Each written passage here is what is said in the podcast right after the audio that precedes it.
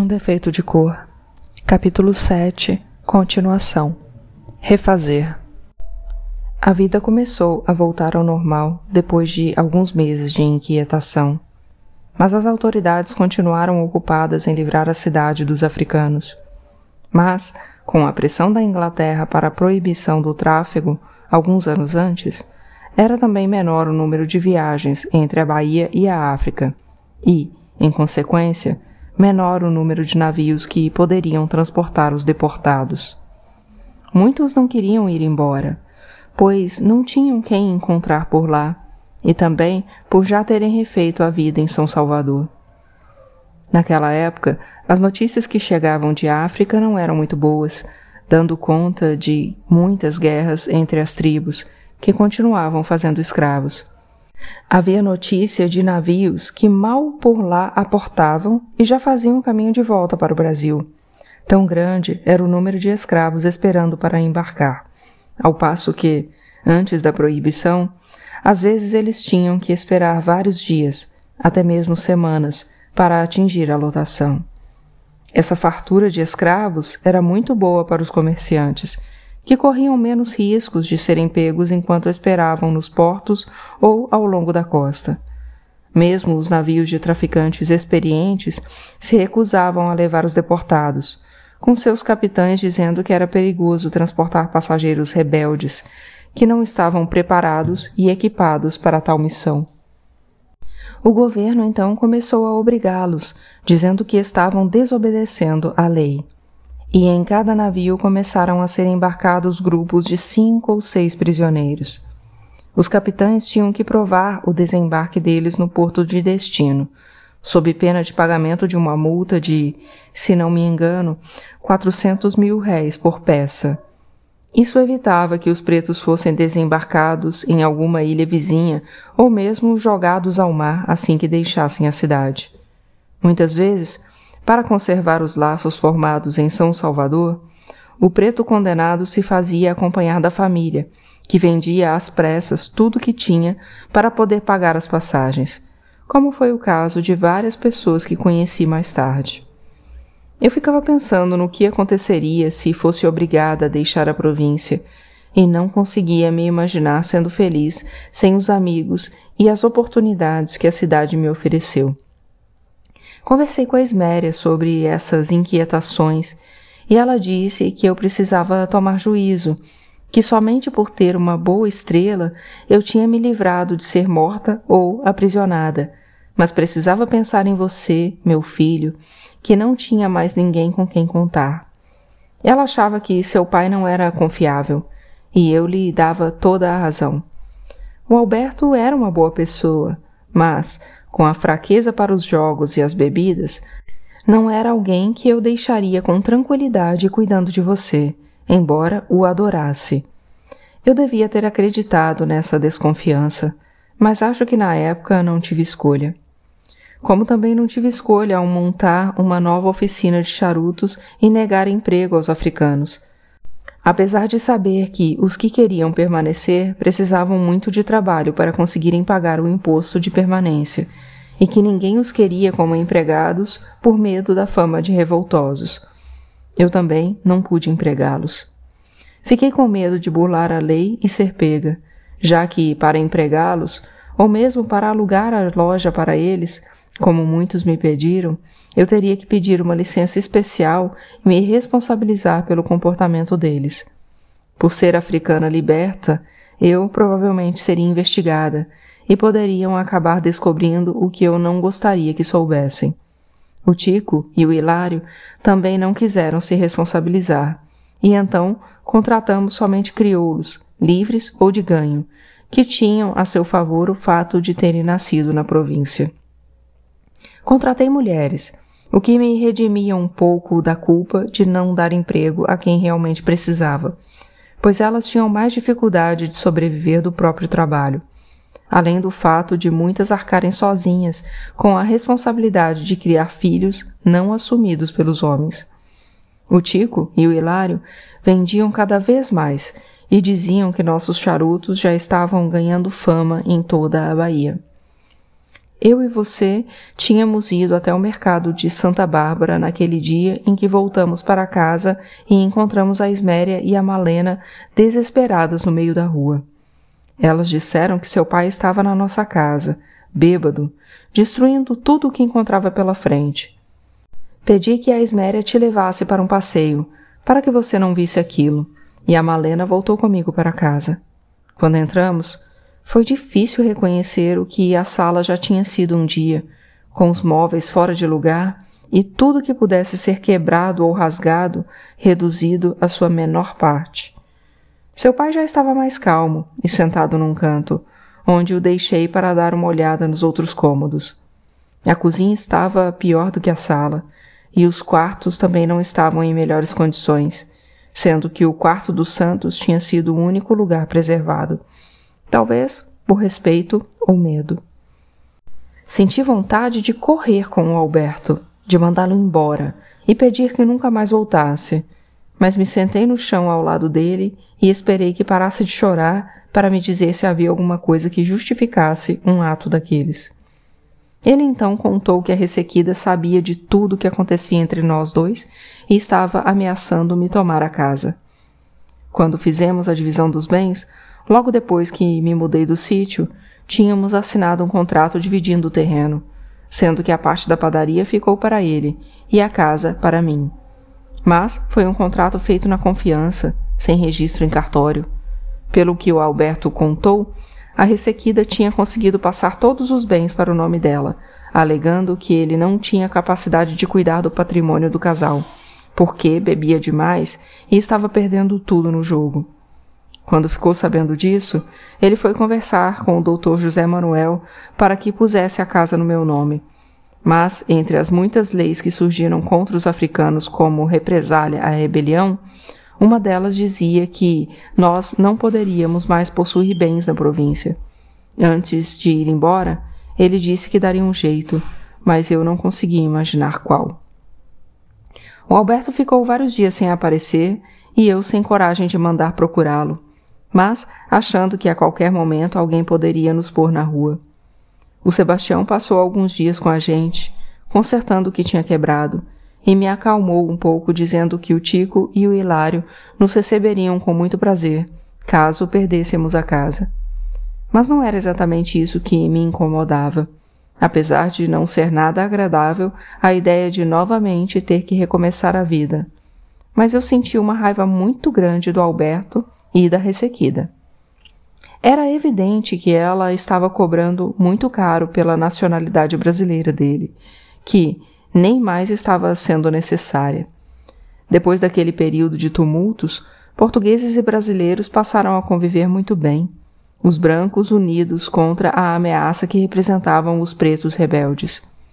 Fui conversar com o Dr. José Manuel e ele comentou que tinha se encontrado com Alberto, e os dois acharam que o melhor era fazer um contrato de aluguel, porque provavelmente a Ressequida ia conseguir ficar com todos os bens dele.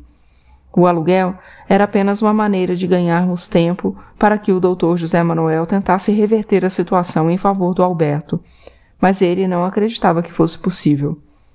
Quem estava solicitando a interdição do Alberto, na verdade, era o pai da ressequida, a pedido dela, é claro, e como homem, brasileiro e pai preocupado com as condições de vida da filha, ele tinha grandes chances de conseguir sem contar que o velho tinha boas relações no governo, o que era uma excelente vantagem em relação a um ex-estrangeiro, beberrão e jogador. Um contrato em meu nome também poderia não ser respeitado, e a Sinhazinha de imediato se ofereceu para fazê-lo em nome dela, querendo inclusive tentar comprar o imóvel.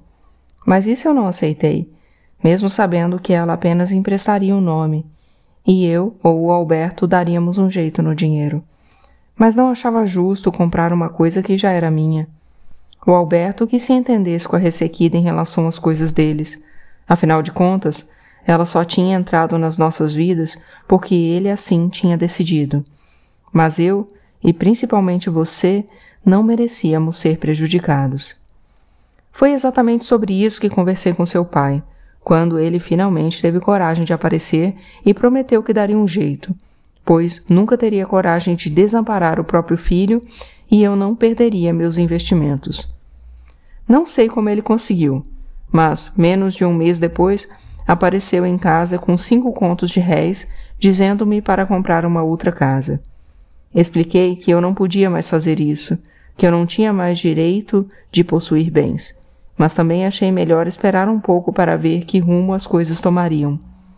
Seria melhor contar com o dinheiro na mão, e avisei o Alberto que continuaríamos morando na casa até que não tivesse mais jeito, e que o doutor José Manuel faria tudo para prolongar esse prazo. Foi também ao doutor José Manuel que pedi conselho sobre o que fazer com o dinheiro, e fiquei muito grata quando ele se ofereceu para comprar letras de câmbio de um banqueiro inglês conhecido dele, que poderiam ser trocadas por dinheiro na hora que eu precisasse. Logo depois disso, em alguns momentos, achei que precisaria dele para realmente ir embora, pois novas medidas de precaução continuaram sendo tomadas pelo governo, principalmente por volta do mês de agosto ou setembro, quando surgiram boatos de nova rebelião. Eu estava cadastrada junto ao juiz de paz da freguesia e já tinha contribuído com a taxa de permanência, mas fui avisada de que deveria comparecer à inspetoria de quarteirão com a certidão de batismo. Eu tinha fugido do meu batismo de branca e, portanto, não tinha esse documento. Mas por sorte, e por um motivo qualquer que não sei qual, as pessoas que desembarcaram comigo também não tinham. E foi isso que eu disse ao inspetor. Ele me deu um mês para apresentar uma prova de que tinha sido batizada, e, mais uma vez, quem me valeu foi a Adeola por intermédio de um padre que tinha sido amigo do padre Heinz e que me arranjou um registro falso. A partir daquele momento, os nascidos livres ou libertos que não tinham certidão de batismo seriam deportados, e os donos de escravos teriam que pagar uma multa de 50 mil réis por cada pagão em sua propriedade. E para fazer da Bahia um lugar ainda mais triste do que já estava, foram proibidos os batuques e todas as festas religiosas que não fossem católicas. Com fé. Quando fui conversar com a Deola, ela contou uma coisa muito estranha que estava acontecendo com os pretos libertos, principalmente os africanos. Se quisessem permanecer no Brasil, era mais vantagem que fossem escravos, porque assim seriam menos vigiados e teriam garantias à comida e à moradia, pois estava quase impossível arrumar trabalho. Então, alguns brancos estavam fazendo um trato com eles, que se passavam por escravos e eram vendidos de verdade, ficando com uma parcela mínima do dinheiro que o falso dono receberia por eles. Eu não conseguia compreender o desespero que fazia alguém tomar uma atitude dessas. Mas a Adeola comentou que muitas vezes era apenas amor ao Brasil, ou medo de voltar à África e cair no meio de uma guerra, ou de morrer durante a travessia, já que, para muitos, parecia um verdadeiro milagre ter sobrevivido à primeira viagem. Muitos brancos pobres começaram a enriquecer com esse tipo de negócios, principalmente porque alguns navios suspeitos de tráfico foram proibidos de viajar para a África sob qualquer pretexto, e estava começando a faltar escravo no mercado. Os que morriam ou fugiam não estavam sendo substituídos, e também era grande o número de deportados, de presos, de impossibilitados de trabalho por causa de castigos ou ferimentos, ou ainda de fugidos com medo de reprimenda da polícia ou dos próprios donos. Ou seja, faltavam escravos na Bahia, e muitos africanos libertos, para não irem embora, porque gostavam do país ou tinham outros tipos de laços afetivos, se dispunham a virar escravos novamente. Sabe-se lá a que custo tinham conseguido comprar a liberdade e estavam sendo obrigados a abrir mão dela. Isso era revoltante e me ajudou a ver que a minha situação nem era tão ruim assim, pois eu tinha amigos, tinha um trabalho com o qual ganhava o suficiente para que nada nos faltasse tinha uma casa para morar e boas economias.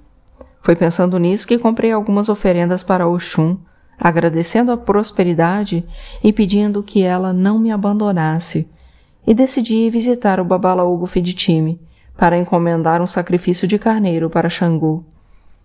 Estávamos no mês de setembro, então resolvi esperar pelo dia 29, dia de homenagear os ibejis, quando sempre havia uma festa no sítio do Babalaô Gufiditime. Alugamos uma cadeirinha e fomos eu, você e a Esméria. Havia mais de três anos que eu não ia até lá, e o lugar estava cheio de crianças para o caruru dos meninos. Eu não os reconheci, mas o Babalaô Gufiditime me desculpou, dizendo que já havia muito tempo que ele também não sabia mais quem era quem, tantos eram os filhos, que também já não conseguia saber a que mulher pertenciam.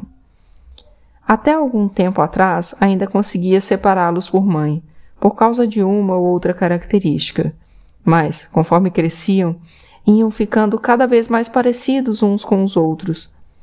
A Monifa disse que já estavam chegando aos cem, mas o Babalaúgo Fiditime ainda queria mais. O Ifazem já conseguia substituí-lo no jogo do Ifá e perguntou se eu queria fazê-lo. Eu só tinha a intenção de encomendar o sacrifício, mas aceitei, achando que talvez os orixás quisessem me dizer alguma coisa. Tendo o Babalaúgo Fiditime ao lado, para instruí-la em caso de necessidade, o Ifazem disse que infelizmente não havia nada a ser dito que pudesse tranquilizar meu coração, que eu passaria por um período de calmaria, mas que logo em seguida viria outro de grande peregrinação. Ele não soube dizer o motivo, pois o destino ainda não estava fechado, mas me via andando atrás da minha missão. Perguntei se eu estava me conduzindo certo, e ele disse que sim, que, no que dependia de mim, não havia nenhum desvio no caminho traçado, mas que todo esse caminho ainda estava muito confuso, cheio de trabalho, de decisões difíceis, não sabendo mais o que perguntar a meu respeito, perguntei sobre você e sobre a Isméria, que também estavam cumprindo o destino, que o seu futuro continuava amplo, sinal de que os abicus deviam ter esquecido o trato e que o da Isméria já estava chegando no final, mas que isso era para ser encarado com alegria, como era o caso em vidas longas. Pressentimentos Fiquei muito triste depois daquela visita ao Babalaúgo Fiditime, embora não soubesse ao certo o motivo. Às vezes, achava que era de solidão, porque via cada vez menos os amigos e nem mesmo seu pai nos visitava como antes. Eu conversava com o Júlio, o Sebastião soube que ele quase não parava em casa, o que era motivo de alegria para a ressequida, que ficava insuportável na presença dele brigando por tudo e com todos. Eu sentia pena, mas, como o Babalaú Gonfinitime tinha dito, e eu também achava, o que estava acontecendo com ele era em decorrência das escolhas que tinha feito. À noite, às vezes eu me sentava com o mestre Agostinho em frente à barbearia e ficávamos os dois em longos silêncios, depois de conversarmos um pouco sobre o banjocô. Foi só então que descobri o quanto o velho gostava mesmo dele, a ponto de evitar tocar flauta em casa, fazendo-o somente junto com a banda e em eventos para os quais eram contratados. Isso quem me contou foi o Dr. George, a única pessoa com quem eu conversava sobre a rebelião. Eu gostava dele, muito parecido com o pai. O irmão policial era um pouco mais sério e aparecia só de vez em quando, menos de uma vez por mês. O doutor Jorge morava com o pai e dizia que nunca o abandonaria, principalmente porque ele estava envelhecendo e precisando de mais cuidados e atenção. Eu achei isso muito bonito da parte dele, pois em África é assim. Quanto mais velhas as pessoas, mais merecem os nossos cuidados, o nosso respeito e a nossa admiração. O doutor Jorge queria saber o que mais eu lembrava da África mas era quase nada, e ficávamos conversando sobre como deveria estar aqueles dias, com tanta gente voltando para lá. Ele foi a primeira pessoa para quem confessei que às vezes pensava em voltar também, em levar a Esméria para morrer na terra onde tinha nascido e da qual começava a falar constantemente. Ela estava se lembrando de muitas coisas da infância na África, do tio que a vendera, dos amigos deixados para trás isso me pareceu vontade de retornar. Comecei a prestar mais atenção nisso depois que o Ifá tinha dito que no meu destino estava a tal peregrinação, que bem poderia ser uma volta à África. O doutor Jorge comentou que talvez não fosse bem isso, que a Esméria poderia apenas estar passando a vida limpo, como acontece com as pessoas que se preparam para o momento final. Ele disse que eu devia pensar melhor antes de tomar qualquer decisão, mesmo porque a Esméria poderia não aguentar a viagem ou morrer assim que chegássemos, deixando-nos sozinhos, você e eu. Isso me fez pensar também em você, pois sabia que a vida em África não estava fácil e você não teria oportunidade de estudar e se tornar importante, a menos que eu tivesse dinheiro para mantê-lo na Europa para estudar leis em Portugal, como seu pai sempre dizia. Mas isso me parecia cada vez mais distante, não podendo contar com a ajuda dele. Acho que comecei a pensar a sério a hipótese de voltar à África quando partiram os primeiros navios, levando não apenas os que eram obrigados a retornar, mas os que tinham feito essa opção. O primeiro deles, o Maria Damiana, teve alguns dos tripulantes considerados verdadeiros heróis, mesmo depois de muito tempo da chegada à África. Quando atravessaram o mar, as histórias mudavam um pouco e o que se comentava era que os principais líderes das revoltas da Bahia tinham sido condenados à morte ou estavam de volta à África, tidos como valentes demais para permanecerem escravos na terra de brancos, que os mandavam de volta porque não conseguiam dominá-los. Logo depois do Maria Damiana, partiu a galeota Aníbal e Oriente, e com a notícia de que os escravos estavam sendo levados para uma colônia em África formada apenas por brasileiros, aumentou o número daqueles que queriam ir embora por conta própria, sobretudo para a região dos lagos ou Uidá. Na época, muito me interessaram todas as informações sobre essas partidas, e eu conversava bastante com o Dr. José Manuel e com o Dr. Jorge, que, como advogado e médico de alguns condenados, podiam acompanhá-los mais de perto, saber o que pensavam e o que, de fato, queriam das suas vidas. Embora oficialmente não entrassem mais escravos na Bahia, como eles tanto queriam, os ingleses não estavam contentes com o rumo das deportações, pois pretendiam aproveitar os libertos da Bahia como mão de obra nas colônias inglesas.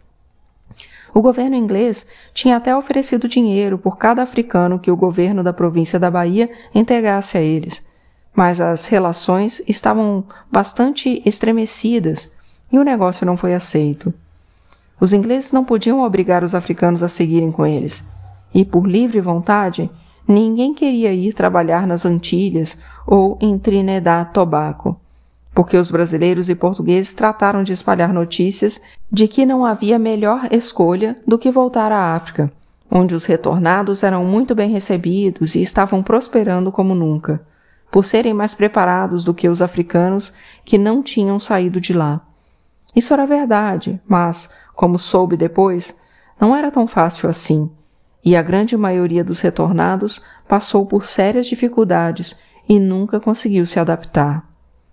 Os boatos eram uma maneira de punir os ingleses, que não conduziam muito bem os casos dos navios brasileiros pegos no tráfico irregular, deixando de pagar indenizações quando se enganavam na captura de um navio que fazia o comércio legal de mercadorias, ou quando não conseguiam provas suficientes do verdadeiro propósito da embarcação aprisionada. Além do mais, alguns ingleses ainda pioraram a situação de todos eles, ao não permitirem que suas casas fossem revistadas à procura de escravos que tinham participado da revolta.